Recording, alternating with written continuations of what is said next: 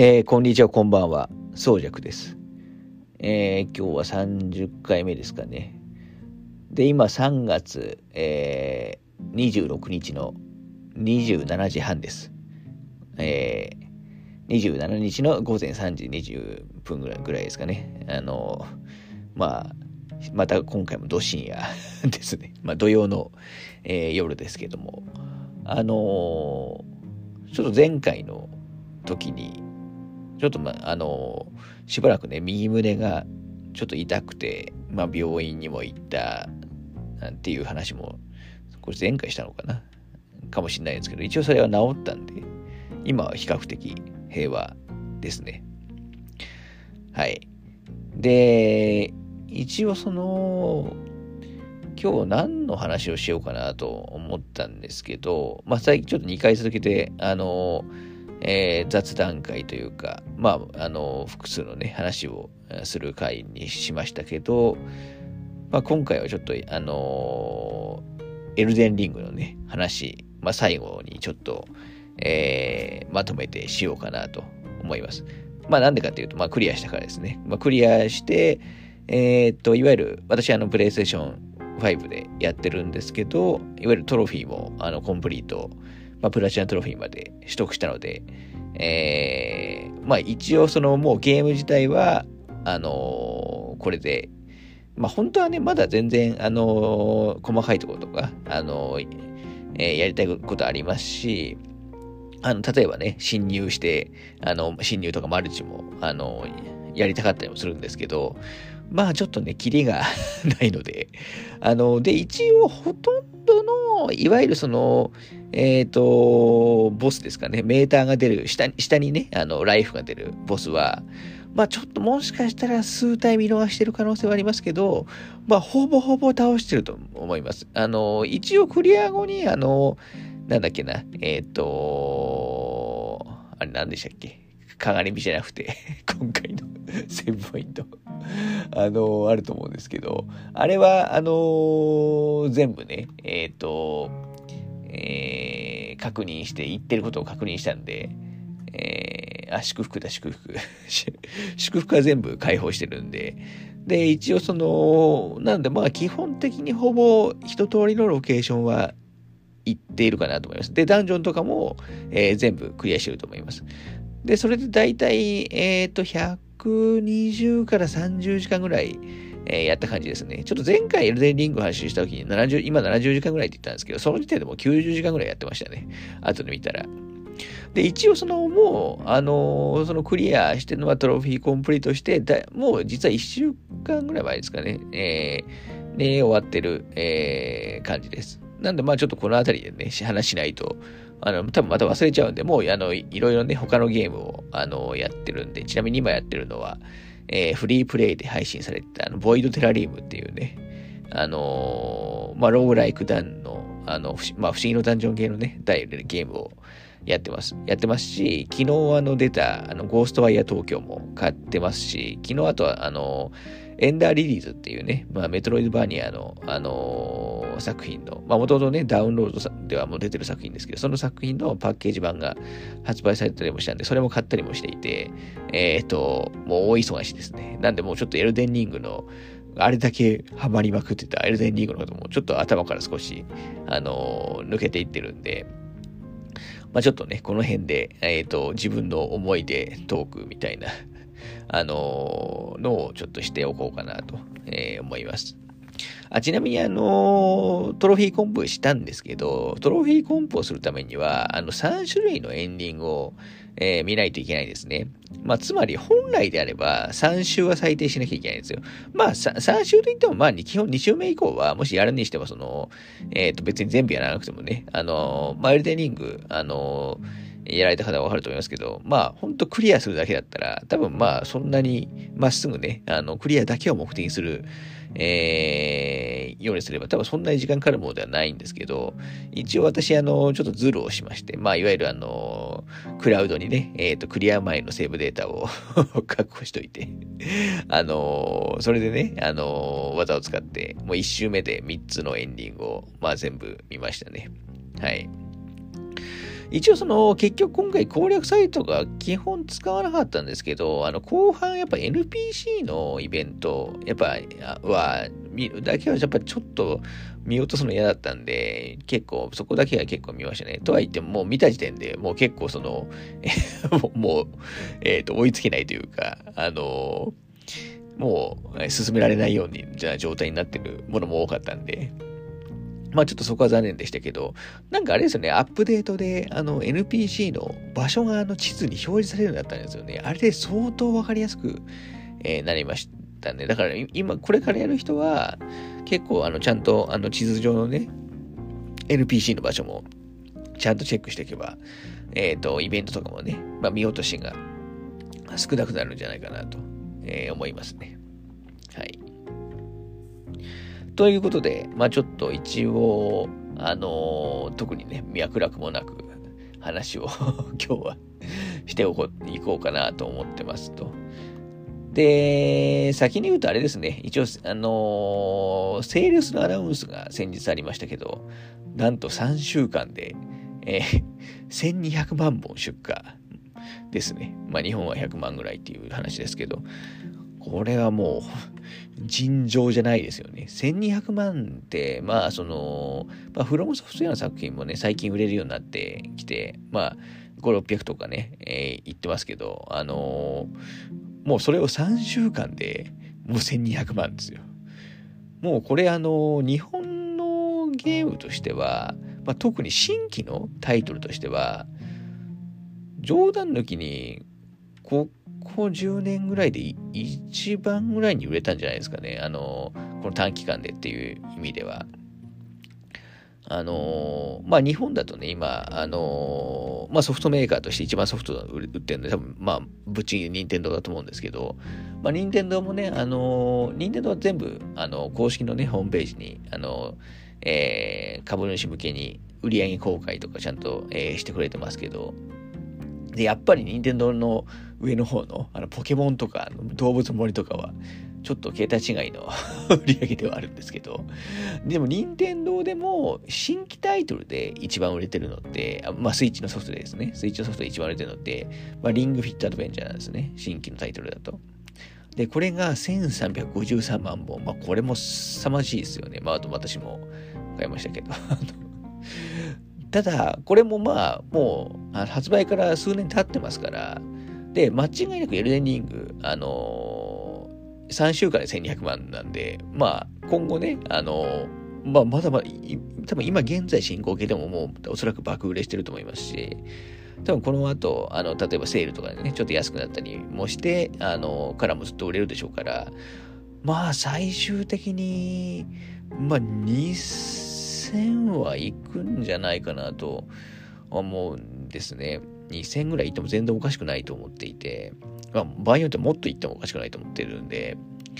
となると、本当にその、サード、まあ、サードパーティーとしては、まあ、これ日本に、もう日本限定の話じゃ全然ないですけどね、もう本当に、あの、一番売れたソフトになり、なりそうな雰囲気にはなってますよね。まあちょっと参考までにね、あの、カプコンさんの、あの、カプコンもね、あの、過去のミリオンセラータイトルっていうのを全部、あの、えっ、と、公式のね、ページに、えー、公開してますけど、カプコンでちなみに一番売れたのって、モンスターハンターワールドなんですね。あの、歴代ですよ。まあ、つまり結構最近ですよね。で、ちなみに、あのー、2位がバイオハザード7。で、3位がバイハザード RD2 なんで、まあ本当にだから結構最近なんですよね。最近のソフトがカプコンは一番売れてるんですよ。これはすごくいいことですね。バイオとかって日本市場だけ見ると、まあはっきり言って、あの、昔と比べるとああんまり売れなくなっちゃってきてますよね。まあ僕はこの辺はやっぱりちょっと実況とかの影響がすごくあん、まあ悪い意味でね、あるんじゃないかなと思ってますけど、ただ、あの、トータルでね、ワールドワイドのセールスで見ると、バイオも最近のバイオが一番売れてるんですよね。これはとてもいいことですね。で、1位がモンハンワールドなんですけど、モンハンワールドが、まあこれ2018年1月発売で、これ多分2000、えー、っと、去年末ぐらいかな。まあ要するに2、3年、3、4年経った段階で、1780万本なんですよ。あの、まあこれもね、おそらく、あの、セール後のね、えー、売り上げとかも当然含まれてると思うんで、それで1780なんですよ。で、エルデンリング3週間で1200なんで、まあ、あの、まあ間違いなく超えるでしょうから、もうカプコンの、えー、トップを超えてくるっていうね、もう、あのー、やばいですよね。もうフロムがどっか遠く、ちょっと、これ、あ、まあ、いいことなのか悪いかわかんないですけど、これ、これだけ 売れてしまうと。あの、まあ、フロムソフトウェア自身もね、びっくりしてみたいやし、まあ、今回ね、あの、特に海外やと、あの、パブリッシャーはバンダイナムコさんがやってるんで、まあ、バンダイナムコさんのプロモーションのね、特に海外だと、の力もあったのかもしれないですけど、まあ、もう、ウファウファでしょうね。はっきり言って。あの、これだけ、あの、売れると。なんか、今後もね、あの、なんか、これだけ、あのものすごく大きなタイトルになったんで、今後の展開も考えていくみたいなことを言われてましたけど、まあ、安易にね、映画化とかはしないでほしいなと 思いますけど、まあ、この辺は、あの、最後に、えー、話しましょうか。ということで、もう本当に、えっ、ー、と、もう今や、あのー、世界一のあのソフトメーカーの一つになってしまった、まあ、世界一はちょっと言い過ぎたかもしれないですけど、まあ、フロムソフトウェアのね、あのなってしまったんで、ちょっと、あの、フロムファンとしては なんかちょっと寂しくもあるって感じではありますね。はい。ちょっとこの後 DLC とかもね、どうなるかわかんないんですけど、あのー、まあ多分出てもおかしくないかなとは思うんで、まあそれはそれでね、あの、待ちたいなとえー、思ってます。はい。じゃあちょっとこの後、あの、具体的なゲームの話をしていきたいなと思います。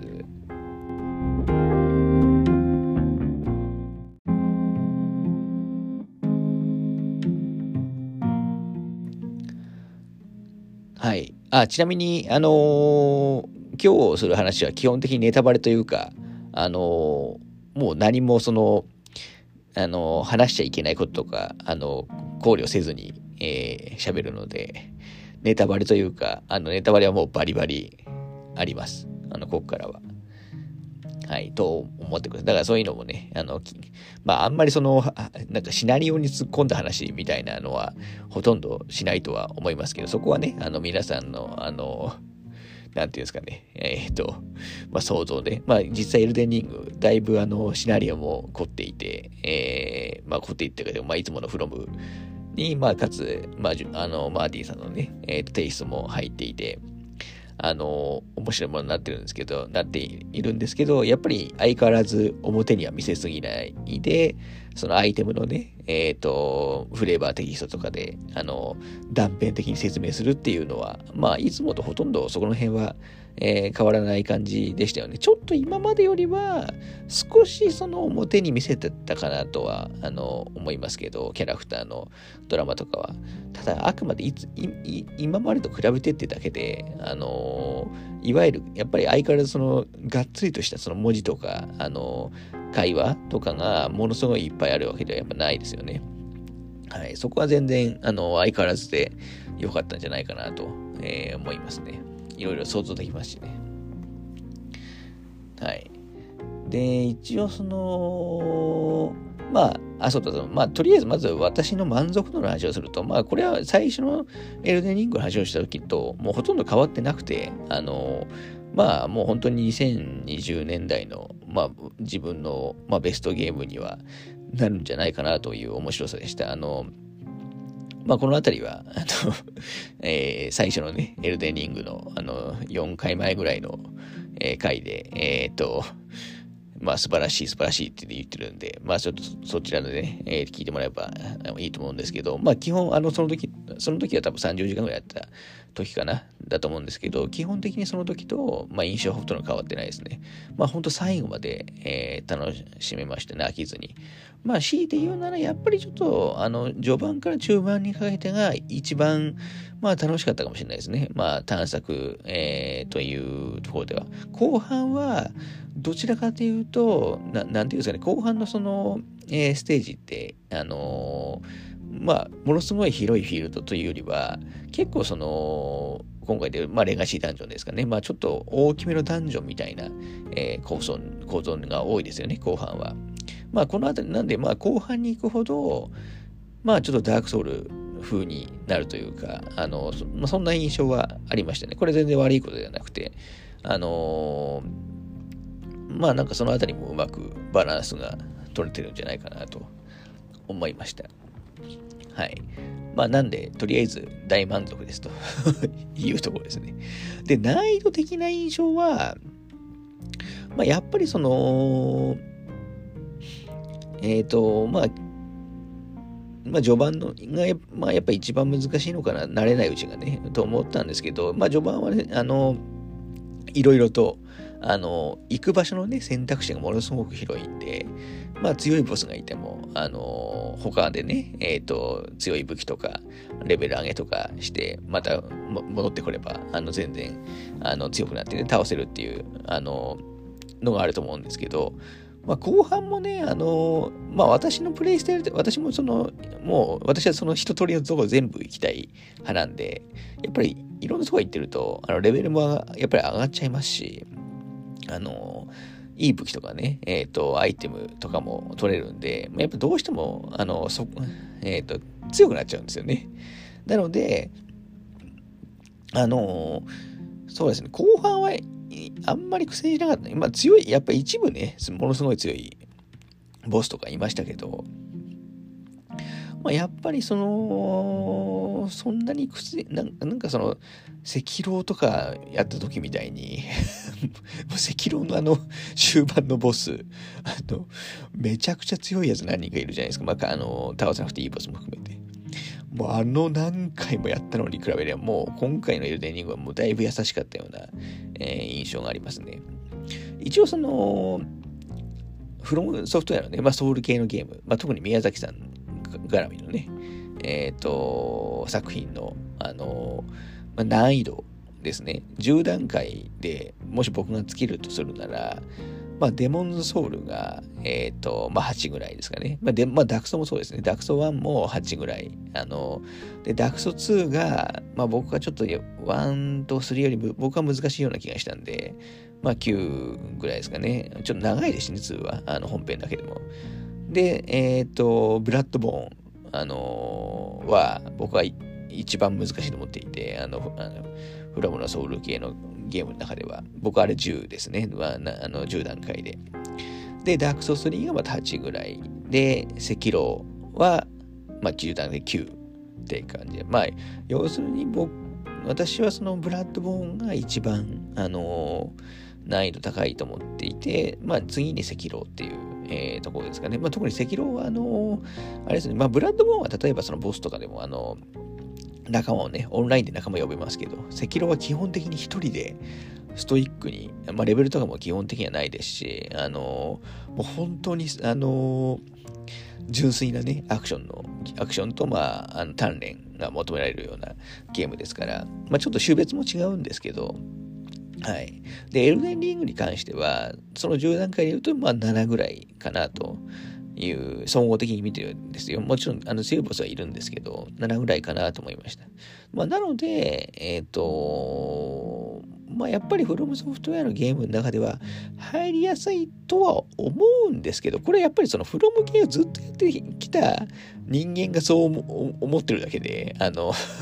多分いきなりやる、これをやると、まあやっぱり情報量がね、えっ、ー、と多いので、まあ最初はやっぱり大変なんじゃないかなっていう気もしなくもないですね。まあ、とはいえ、まあ、だ私もね、あの、私さ、一番最初にダークソウル1なんですけど、まあ、ダークソウル1やった時はね、ちょっと、やっぱり、どう、なんか一通りのいろんなことを把握するのに、やっぱり時間かかりましたから、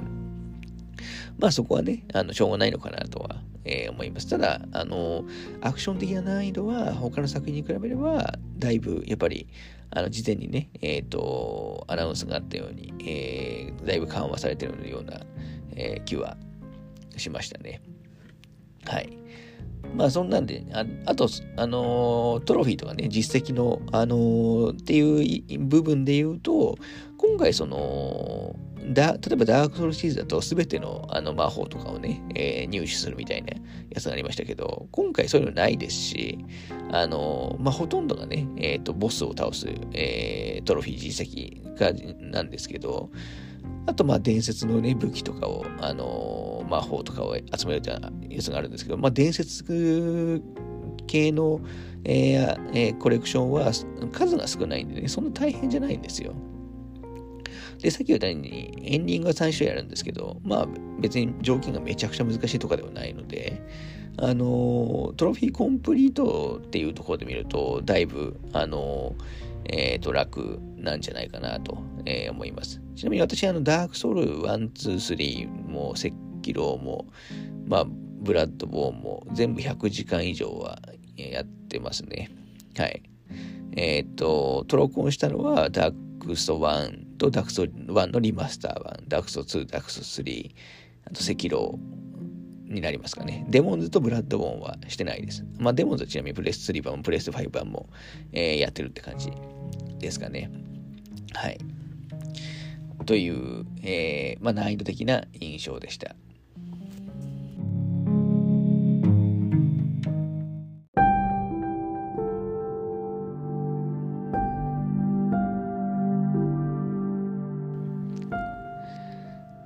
さて、ここからはちょっとあのー、まあ、具体的なね、私のプレイの、あのー、した、えー、感じとか、あと、例えばね、嫌だった 敵とか、ボスとか、えー、ロケーションとか、あのー、まあ、そういうね、もう本当に具体レベルの、あの話を、あのしていきたいなと思います。で、まずちょっと、え、話をしたいのが、まあ、強かった雑魚敵ですね。今回あのまあ、ある意味、えっ、ー、と、ボスとかでも弱いやつってすごく弱くて、あのまあ、特にね、ちょっと強くなった後に前のエリアに来て、あの、洞窟のボスとかね、戦うと、なんかめちゃくちゃ弱かったり、えー、しますし、あと別にあの、先のエリアでも、なんか弱いボスとかもいるんですけど、基本雑魚に関しては、あのまあ、本当に弱い雑魚みたいなやつって多分、全くいないですよね。で、あのー、まあ、基本囲まれたら、あの、やばいっていうのは、まあ、この辺はね、あの、別に、あの、今回のエルデンリングに限らず、えー、ソウルシリーズ、あの、フロムのソウルシリーズ全般に言えることですけど、はい。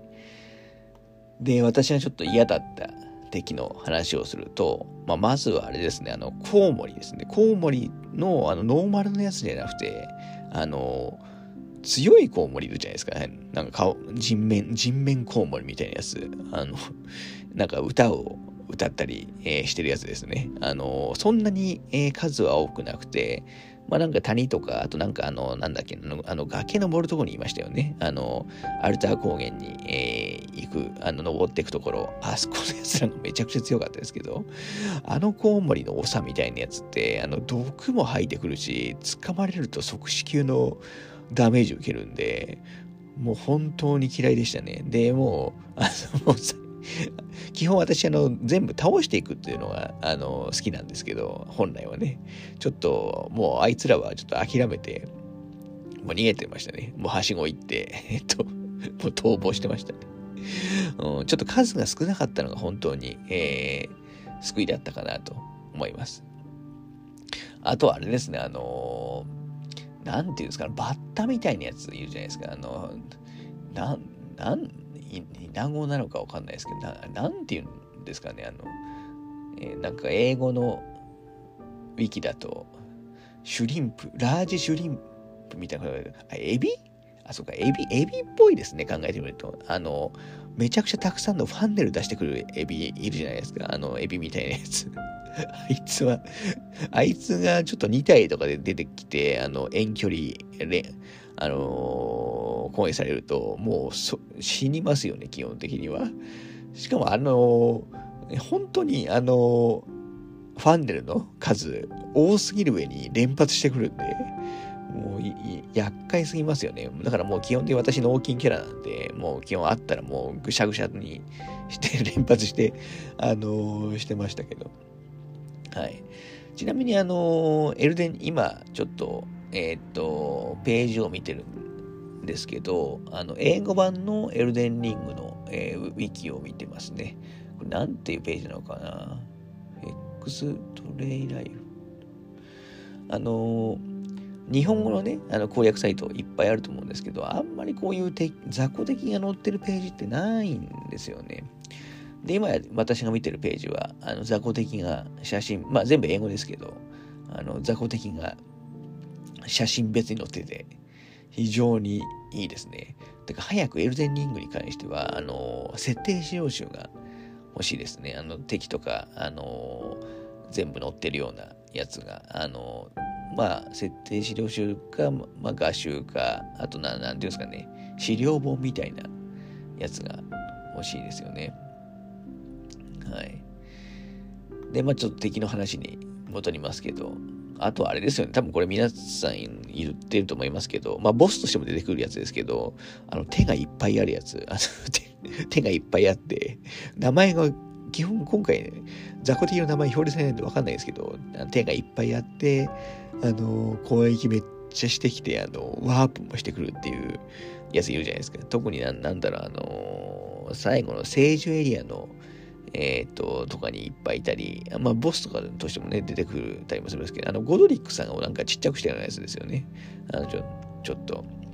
あいつもめちゃくちゃ強いんで、まあ、あの、最初ね、確かストームビル城に、の途中にいたと思うんですけど、まあ一回倒すと確か出なくなるんですけどね。あいつはもう、あの、もう遠くからね、弓で、あの 来れないとこまで来て、弓でチクチクで倒しましたね。はい。あいつはめちゃくちゃ強かったですね。あとあれですね、あの、これもボスとしても出てきたような気もしますけど、あの、ルツボの、ルツボの騎士ですよね。あれ、読めない人もいるかもしれないですけど、確かあれ、ルツボですよね。あの、土辺に甘いに、土辺に、えっ、ー、と、過ぎるの右の部分の、えっ、ー、と、ルツボの騎士がいると思うんですけど、で、あのまずめちゃくちゃ硬いしね、あの、ある程度ダメージ与えると、後半はあの翼が生えてね、攻撃してくるやつ。あいつですよ。あので、あいつその、ボスとしても出てきますし、えっ、ー、と、あれですよね、えっ、ー、と、途中ね、雑魚としても出てきますよね。で、あの、戦い挑むと、まあ、基本負けるっていうね。あいつほんと強すぎますね、本当に。はい。あとなんだろうな。あとあれですね。シーフラ川とかにいるあの、なんか透明の、あれ、なん、なんていうんですかね。えっ、ー、と、透明のやついるじゃないですか。半透明のやつですね。えー、あの、弓とか撃ってくる。あの、急に現れて。えっ、と、これなんていうんだろう。ちょっと名前がね、わかんないんですよね、敵の。あの牛、なんか牛、牛、牛じゃなくて、なんかいますよね。えっ、と、ブルヘッドウォーリアーみたいなこれね、英語版のミキだと。あいつらも嫌いでしたね、本当に。はい。ちょっとあとウィキを見ると、あの、まあ、今回本当敵は、あれですよね、あの一般の動物が多かったですよね。一般の動物を、あの、がそのまま出てきたり、巨大化させたものが、いつも以上に多かったですよね。まあ、さっき言ったコウモリもそうですけど、まあ、あの、カニね、あの、でかいカニ もいますし、でかいエビというかザリガニ もいますし、えー、っと、あと犬もね、ちょっとなんか変な、も、もさもさになってますよね。で、あの、特になんか鹿とかヤギとかは、なんか、あの、普通っていうね、まあちょっと転がって体当たりとかしてきますけど、普通だし、あとタカとかね、もう、あの、結構普通だったりするんですけど、あとあれか、トンボが、でかいトンボいますよね、あの、うざいやつ。とかも、えー、いますし、あとタコですかね、あの、もうタコ、あの、で、ちっちゃいやつと、クソでかいやつ、で、でかいやつがめちゃくちゃ強いタコがいると思うんですけど、まあ、いつも、基本、あの、カニと、えあのザリガニ、エビと、あの、タコは、もう序盤は相当辛いですよね。今回だから、本当海産物は、すごく豊富だなという印象はありますね。あと花か、あの、ポイズンフラワーみたいなね、えー、やつも、花もあれ、あれも一応巨大化系だと思いますし、あとネズミはね、まあネズミはやっぱダークソー感ありますよね。ダークソー感っていうかソウルシリーズの感じ。はい。あとクラゲ、クラゲもいるし、カメもいるし、カメは、まあ、通常サイズですけど、あとまあ、オオカミはね、えー、いますし、まあ本当動物には困らないっていう感じですよね。あとはそうっすね、インプ、イン洞窟にいるインプね。インプも婚約も強いですからね。あと黒い、えー、っと、馬に乗ってる騎士ね。今回やっぱ騎乗戦がすごい楽しかったですよね。最初、あの、あんまり好きじゃなかったんですけど、慣れてくると、あの、すごく強い、あの、馬の騎乗のって強いんで、まあドラゴンとかもね、大体やっぱ馬に乗って倒すことが多かったですし、あとあのー、夜の騎士でしたっけ？ちょっと名前忘れましたけど、夜限定である騎士みたいなやつも、もう馬だけでも、えー、倒したりできますし、ジャンプのね、うまく使って、あれも良かったですね。あと兵士のね、えー、種類もすごく多いですよね。ゴドリック、ソルジャーとか、あのー、あとめちゃくちゃでかい盾持ってるすごい強いやつとか、あの個体差がすごく激しいですけど。あとあれか、あの、不死系のスケルトン。スケルトンは、僕はあの、大体、えっ、ー、と、序盤に手に入れたパルチザンかなだったかな？パルチザンにあの、生属性、えー、つけて、えー、戦技をね、つけて倒してましたね。それを最後までやってましたね。はい。あとトロルね、あのでかいやつ、あのでかい変な、あの、なんかすごい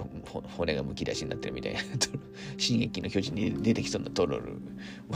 こいつも序盤の、序盤は、てか後半でも強いですけど、きついですよね。あ、そう、あとツボね。まあ、後でアレキサンダーの話もしますけど。あとなんかあれですね、今回あの掴んでくるやつ多いですよね。結構掴まれるとものすごいダメージを食らうっていうやつが結構多かったなっていう感じですね。あ、そうだ、あと熊だ、熊、ルンベア。熊さんがいましたね。熊、もうめちゃくちゃ強いですよね。熊もあのちっちゃいサイズのやつと、あのめちゃくちゃでかいサイズのやついますけど、あの めちゃくちゃでかいやつ。あいつあの、えー、スピードも尋常じゃないですよね。もう馬に追いつきそうなぐらいの、あの、勢いで、まあ、木もなぎ倒してくるんで、もうこいつにも何度かやられた、えー、気がしますね。まあ、あとできればね、魔法を使ってくるやつも嫌ですね。もう、あの、盾、えー、っと、やっぱり魔法だと、あの、ガードしきれないんで、はい。あと、あれか、今見てるところだと、あと、あれですね、あの、なんか炎の戦車みたいなやつ。これあんまり、あの、ソウルシーズンもなさそうなやつの、もういかにも人が、もう兵器って感じのね、えー、やつありまして、小入れもすごい強いですよね。あの、気づかれないうちに、えー、バック、あの地名でね、やるのがいいんですけど、誰か、ファイヤーモンが、そうだな。いやいっぱい敵いるな。本当に。あ、そうそう。あと、あありですね、あり。あのー、地下とかにね、あ地下っていうか、あの、主にシーフラ川とか、シーフラ川だったらね、インセル川かは忘れましたけど、あの、アリの巣みたいなところありますよね。もうあの辺は本当に前も言ったかもしれないですけど、もう地球防衛軍かよって思いましたね。あの、アリの感じで、あで、女王アリも いて、アリ自体も種類がいっぱいあって、やっぱり今回やっぱ巨大系がすごく多いですよね。ただ、アリが一番その異質な感じはしたかもしれないですね。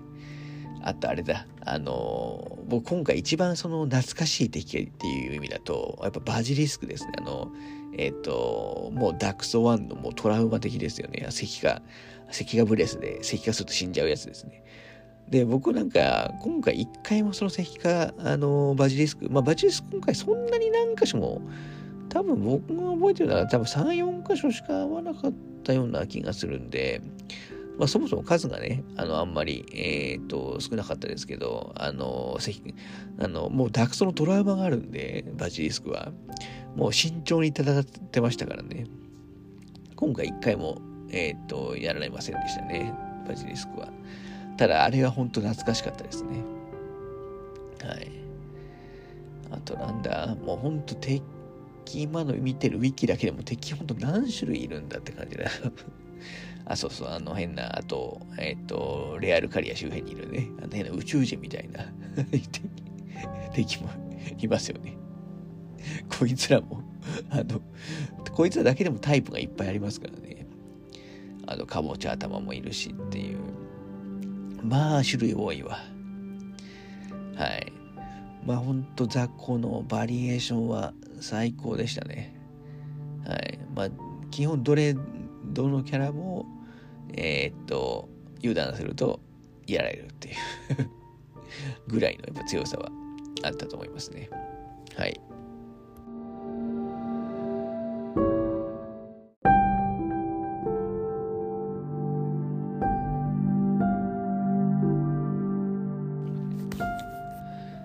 じゃあちょっと雑魚的な話に続いて、ちょっとボスのね、えー、と話も、まあボスとか、まあボス的な存在で、ちょっと個人的に苦戦したやつですよね。まあ確かにラスボスとか、あと、マレニアさんはもう強かったんですけど、まあそれ以上に実は苦戦した人も結構私はいて、まあまずはあれですね、あの、これどこのボスだったかな？あの、私は地下のどっかのボスだったと思うんですけど、あの、暗黒の落とし子、アステールってやつですね。あの、顔が骸骨で、あの、すごい、えっ、ー、と、でかい、飛んできて、あの えー、来るやつ。で、流星、あの、メテオみたいな魔法も 使ってきたり しますし。で、これが多分、僕は一番やり直したボスなんじゃないかなと思いますね。ちょっとなかなか安定し音がしなくて、あとちょっとのところでっていうところで、はい。で、なんかあいつその、時々ワープして、した後につかみ技みたいなのをつかむのかなんか、えー、ようなやつ確かやってくると思うんですけど、あれになんかよくやられてましたね。一発、ほとんど一発死みたいな感じだったんで。まあ、それでちょっとなかなか倒せなかったなっていうのが、あの、アステルですね、私の場合は。そうですね、あと、あれだ、えー、これはボスじゃなく、ボスというか、いわゆる侵入敵なんですけど、まあ、倒さなくていいやつですね。えっ、ー、と、なんだっけな、あのケイリッド。ケイリッドで、あのー、なんかでかい壺が、あの、の、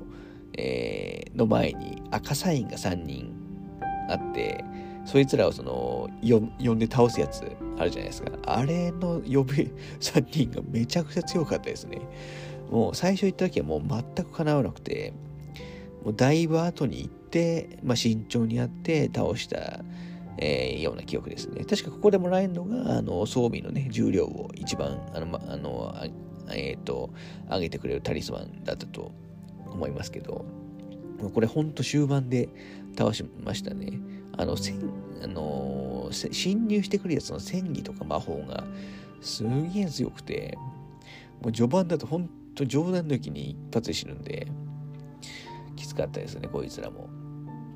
はい。あと、ドラゴン系だと意外と辛かったのが、あのグレイルでしたっけ？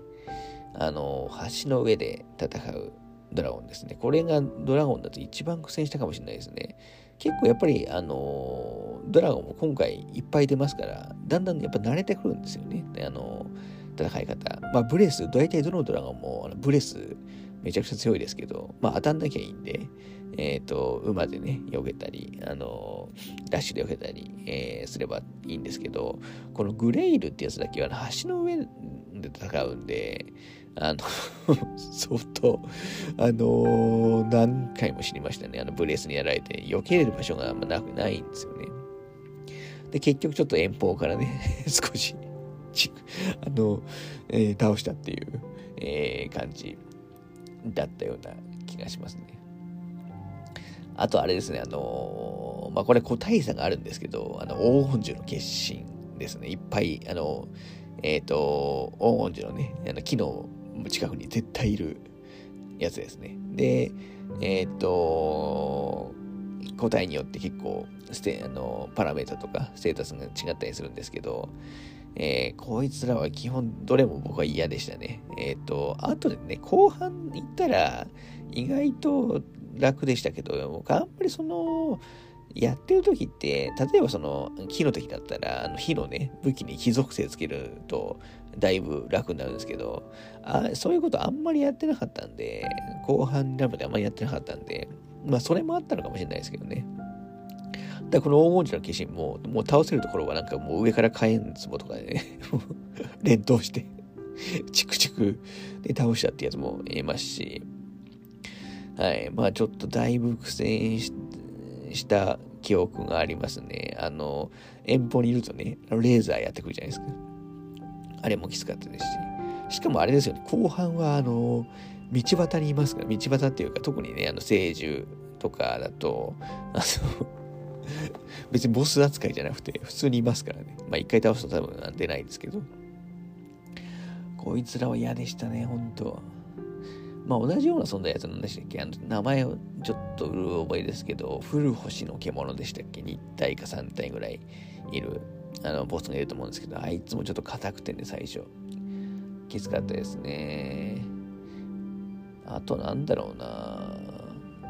苦戦したってわけじゃないですけど、モモーグさん、あの血の、あの血のモーグさん、特にあの全、なんていうの、強い方のモーグさんですね。あっちの、モーグウィン朝で戦う方の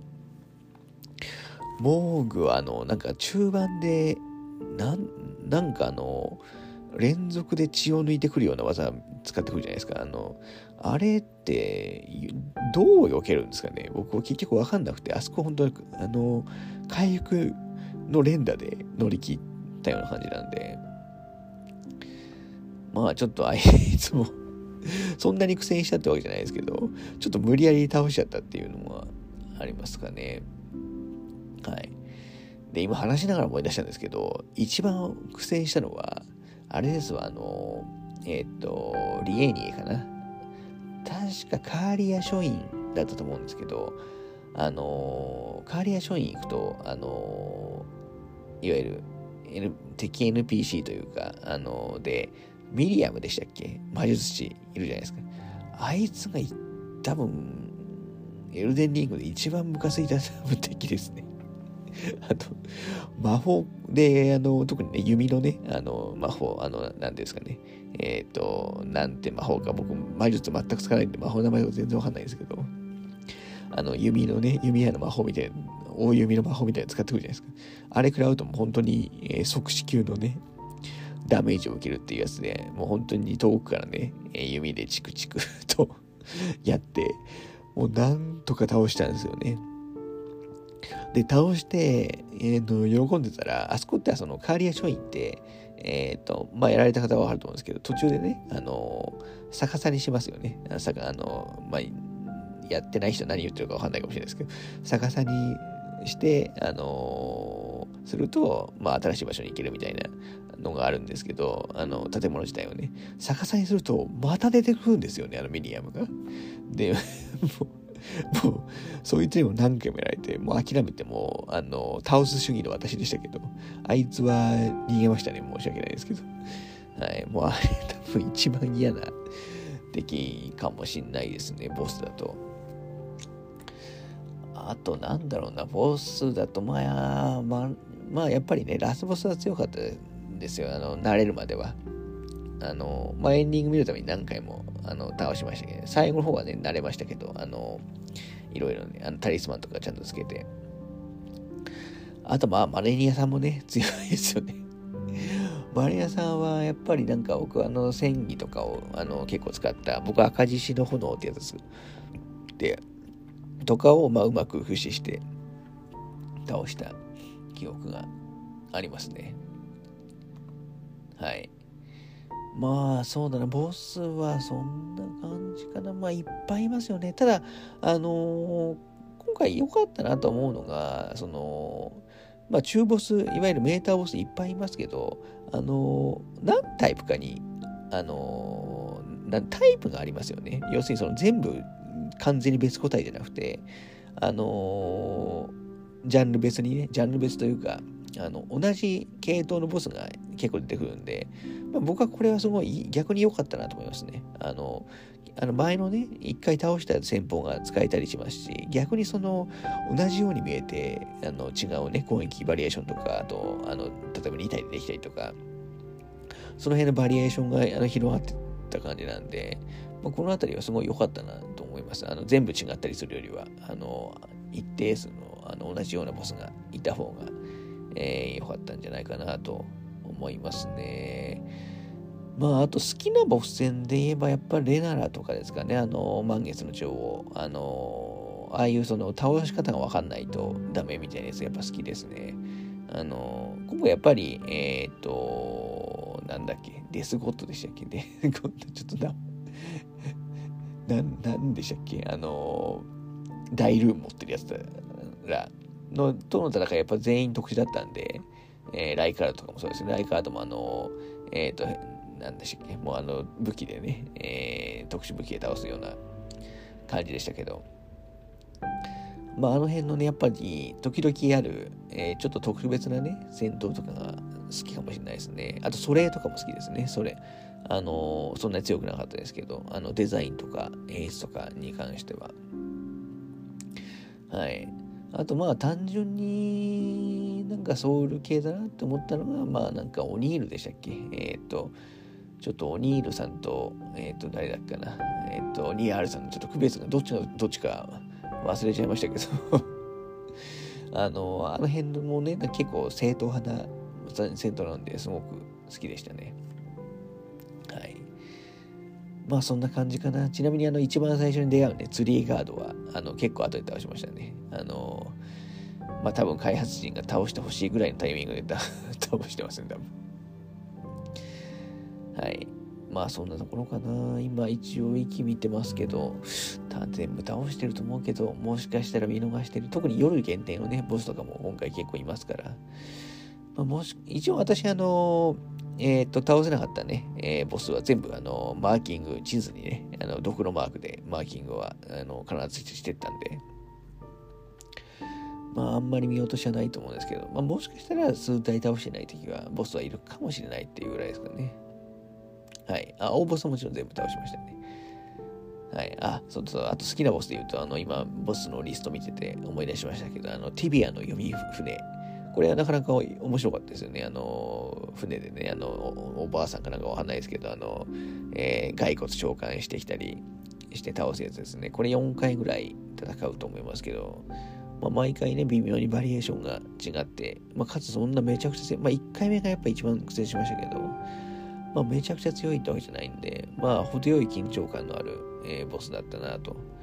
思いますね。はい。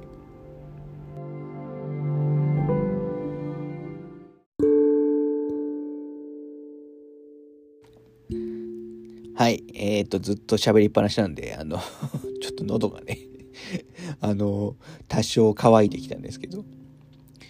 まあ、さっきちょっとボスの話もしましたけど、今回の大ボス倒すとね、えっ、と、大ルーン、まあ、大ボス倒した後に、えっ、と、真珠島でしたっけ？真珠島行くと、まあ、大ルーンがね、獲得できて、あの、できまして、えっ、と、ルーンのこう、こうだったっけな？ちょっとアイテム忘れましたけど、ルーンの子を使うと、あの、大ルーンのね、効果を、恩恵を得られるんですけど、あれが、なんか、どれもそんなに、その、いまいちだったんで、あのー、あんまり、えっ、ー、と、なんか、印象に残んなかったですね。もうちょっと僕はパラメーター、あの、上がってもよかったんじゃないかなという、えー、気はしましたね。しかも、あの、倒した後に、その真珠島、まあ、行かなきゃいけないですか。特に一部の真あの真珠島は、もう、行くこと自体も大変だったりするんで、まあ、その割にね、ちょっと、微妙かなと。今回だからあれですよね、死あの死ぬデメリットとして一番あるのが、まあ、あの、ルーンの恩恵が、えっ、ー、と、なくなっちゃうことですよね。受けてた時の大ルーンの恩恵が。一応使ってたのは最初はあのゴドリックさんのやつ、えー、ずっと使って、まあ使ってたっていうかそんなに使う機会なかったんですけど、あと終盤はなんかのモーグさん、えっ、ー、と、のやつなんかあのー、えっ、ー、と、位牌位牌の強化みたいな、あれなんかも、も、紹介文読んでも分かんなかったんですけど、多分なんか位牌を強化できるようなやつを、えー、使ってた感じですね。あ、モングだったっけな？ちょっと誰か、マレニアだったっけな？ちょっともう誰の大ルーンがどの効果か、ちょっと覚えてないですね はい。で、一応その、まあ次はちょっと印象に残ってるとか嫌だったダンジョンの話をもうしようしたいなと思うんですけど、まあやっぱりちょっと最初やにきつきついなと思ったのが、まあいわゆるあの、レガシーダンジョンじゃなくてね、あの、一般の、あの、ダンジョンですけど、あの、一番最初のね、あの、辺、辺境、えー、一番最初、なん、何とかでしたっけ？辺境墓地でしたっけ？えー、ってところがあったと思うんですけど、あそこで、そこに、えっ、ー、と、石鹸のね、鍵使って、まあ一番最初のね、チュートリアルとかあるところですよね。あそこで石鹸の鍵を、えー、使っていける、えっ、ー、と、確か辺境の英雄墓。ま、これ英雄に墓と書いて英雄墓なのか、英雄墓なのか、ちょっと読み方が、音読み食い読み問題は、なんか、エルデンリンがいっぱいありますけど、ちょっと英雄墓というように一回読みますけど、この辺境の英雄墓が ちょっと最初はやっぱ序盤行って相当辛かったですね。と基本今回あの地下墓とかね、えっ、ー、と、どあの行動とかありますけど、英雄墓ってつくところは基本的には全部あの一癖あるというか難しいという、えー、感じになってますよね。英雄墓全部で5、6種類かな ?5、6箇所ぐらいあったと思いますけど、で、特に僕がやっぱきつかったのが、あのー、なんかチャリオットですかね、あのトゲトゲ、トゲ戦車みたいな、あの一発、触れると一発で死ぬ、あの戦車が走ってる ところ。みんなのトラウマだと思いますけど、あの、あれ壊せるのも、あの、クリア後にしまし知りましたけどね。チャリオットがあるの英雄墓は本当に辛くて、この辺境の英雄墓もう多分何回死んだのかわかんないですね。えまあ、ほ、ほ、主に惹かれて死んだんですけど、で、次、で、一番やっぱりそ、あの、英雄派の中で嫌だったのが、あの、ゲルミアの、ゲルミアでしたっけ？ゲルミアの英雄派がですね。これ最後の方まで残してましたけど、あの、最後ね、あの、マグマのところね 進み方がわかんなくて、結局あの、えっ、ー、と、上にね、チャリオットの上に乗れることが分かったんで、まあ、それ分かってば簡単でしたけど、あの、あれの上に乗れると思わなかったんで、過去のそのダクソ経験上。あそこのね、あの、溶岩の中をね、僕、ローリングで、あの、進んでましたけど、まあ、行ってない人何のことかわかんないかもしれないですけどね、もう、あそこのローリングでやっても間に合わねえじゃねえかっていうのでね、もう何回も、あの、チャレンジした覚えがありますね。まあ、ミニサイズのダンジョンだと、まあ、苦戦したのはそのぐらいかなという気はしますね。あとはまあ普通にレガシーダンジョンは、やっぱまあ基本全部難しかったですよね。まあ最初のストーンビル城も、あの、何よりまあ、いきなり相当複雑ですよね。あの、入り組んで、えー、ますしね。はい。あとは何だろうな。あのー、一番そのダクソ感があを感じた、まあ、フロム感を感じたのは、やっぱりあの、腐れ子でしたっけ？腐れに湖と書いて、あの腐れ子。もう基本的には。あの、あの、もうあの、なんていうの、もう毒沼というか、今回、まあ、鎖沼なのかな、鎖、あそこの、ああいうステージ見ると、やっぱりダークソウル感がありますよね。で、あそこ越えていった、えー、ところの空間、ちょっと名前忘れましたけど、えー、っと、なんていうところでしたっけ？もう地下、もう地下が全般的にきついですよね、今回。まあ、ほとんど本編中は行かなくて。いいんですけど、あそこなんてとこだっけな。ちょっとロケーションが多くすぎて。大回廊だ。腐れ湖のちょっと先にある、あの、さっき言ったあの、エビ？あの、シュリンプ。ファンネルシュリンプがいる。大、あの、大、いっぱいいる大回廊が嫌でしたね。まあ、ここ本当にほとんど走り抜きましたけど。まあ、ここはね、何回も来る必要ないんだよ、ないのが、まあ、救いだったような、えー、気がしますね。まあ、地下はね、ちょっと全般的に難しかったですよね。あとやっぱりその、まあ、隠しダンジョン、まあ、隠しというか、まあ、あの、メインでもあるんですけど、あの、ミキエラの聖樹ですかね、木を降りていくところ。あそことかもね、なかなかやっぱり難しかったですし、まあ、その先のね、木の先にある、あの、まあ、実質で隠し出す出すダンジョンみたいな、あの、エブレフェールでしたっけ？あの、あのマレニアさんにいるところですよね。あそこはやっぱり、あの、本当最後にふさわしいような難易度と、まあ、敵の配置で、ここら辺はね、あのー、まあ、難しかったですけど、まあ、それ以上に面白かったですね、やっぱり。まあ、逆に一番好きなあの場所は、やっぱりローデイルかなっていう感じですかね、オート。あの、ハイトになる前ですね。オートローデイルの複雑なね、えっ、ー、と、構成とデザインとか、まあちょっとアンドロンっぽさもありますけど、あの、もう城のね、デザインとか、あのマップ、マップは本当最高でしたね。もう歴代のゲームでもトップクラスに好きかもしれない、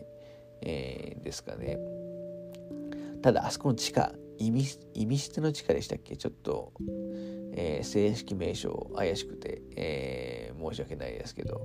あそこの地下はちょっと きつかったですね。あの、ショートカットいっぱいあったり、あの、あとなんなんだ、あの水水道管じゃないですけど、管の中を進むようなところあるじゃないですか。まあ、あの辺なかなか道の、あの、もう複雑ですし、敵もいやらしいやつばっかりですからね。あそこがやっぱりなかなか、えー、辛かったなという気はしますね。あとあの日陰城とか白白系はやっぱり全般的に好きですよね逆に。あの正統派な感じがするので。あとソウルの城とかね。えっ、ー、とはい。そうそうあと魔術師島ね、まあ、あの私あの脳筋キャラなんで別に魔術師島自体行く必要がほぼないんですけど、まあ、基本全てねあの行ってきたいパターンなんで。で、魔術師島は各島に謎解きみたいなやつがね、ありますけど、まあ、基本この辺りもなんとか、あの、自力でやってましたけど、あの、唯一わかんなかったのが、あの、ななんだ、なんかどっかの塔で、えっ、ー、と、あれだ、なんか特定の装備をして、あの、ジェスチャーをしなきゃいけない 塔があったと思うんですけど、あんなのわかんないわと思って。まあ、あの時ね、まあ、ジェスチャー持ってればまだ分かったのかもしれないですけど、その時まだ必要なジェスチャー持ってなかったんですよね。はい。いやいろいろなんかロケーションリスト見てるとすごい思い出しますね。まあなんだかんだで全部行ったんじゃないかなと思いますけど、狂い、あの、狂い火の村とか、だいぶ後半に行ったんですよね。あそこ行けんのかわからなくて。えー、懐かしい。あとあれか、あの、石鹸の鍵って、僕あの、商人で売ったらもう全部買うようにしたんで、もう最後すごい数余りましたよね。あんまり、あれ結構ギリギリの数かと思いきや、そんなことなかったですね。はい。まあ、そんなところかな。はい。ちょっとだいぶ長くなったんで、続き明日にしようかなっていう思いますけど、あのーはい、またちょっと、あのー、すごくつまんない話で申し訳ないですけど、はい、まだちょっと続けようと思います。